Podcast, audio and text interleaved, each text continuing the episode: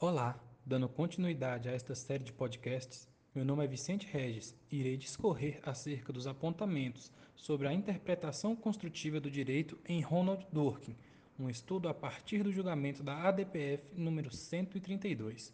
também da autoria de Flávio Quinaldo Pedron, cujas informações se encontram no podcast anterior.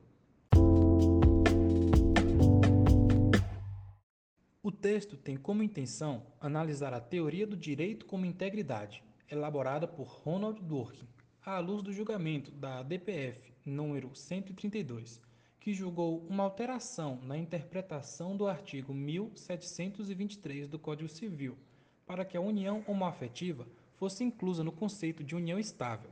O autor utiliza este julgamento como exemplo para mostrar como a teoria funciona e a utilidade para o direito brasileiro.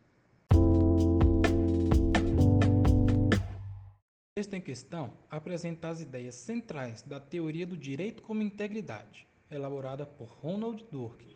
Esta teoria, pela sua capacidade de criticar com efetividade as tradições do positivismo jurídico, do realismo jurídico e do justnaturalismo, se mostra sendo então a mais completa proposta sobre esse tema.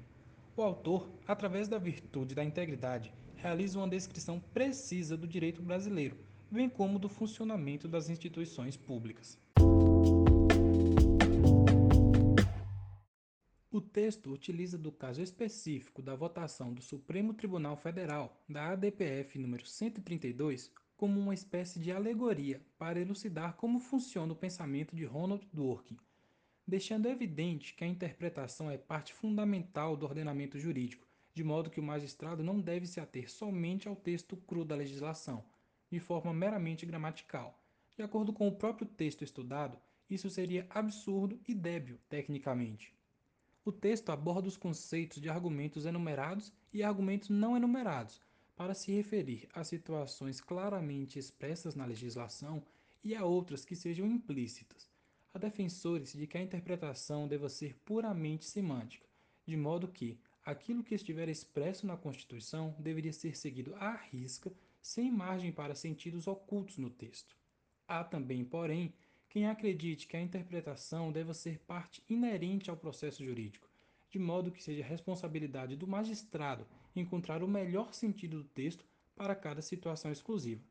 Dworkin se aproxima mais da segunda opção. Ele acredita que o ideal seria que se adotasse uma interpretação construtiva, para que o magistrado encontre e baseie a sua decisão no princípio que melhor justificá-la além de fundamentar a mesma em precedentes e arranjos constitucionais. Fica a cargo dos princípios, portanto, separar a distinção entre direitos enumerados e direitos não enumerados, para que o sentido não seja reduzido a questões meramente semânticas, haja vista a importância da interpretação para o processo.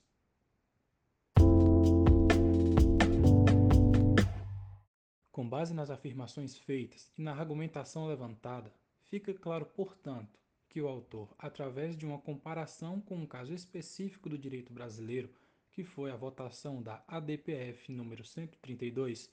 estabeleceu relação com a teoria do filósofo estadunidense Ronald Dworkin e conseguiu mostrar por que a teoria está correta e é relevante para o método de julgamento de processos através da melhor interpretação da lei, a fim de se alcançar o melhor resultado.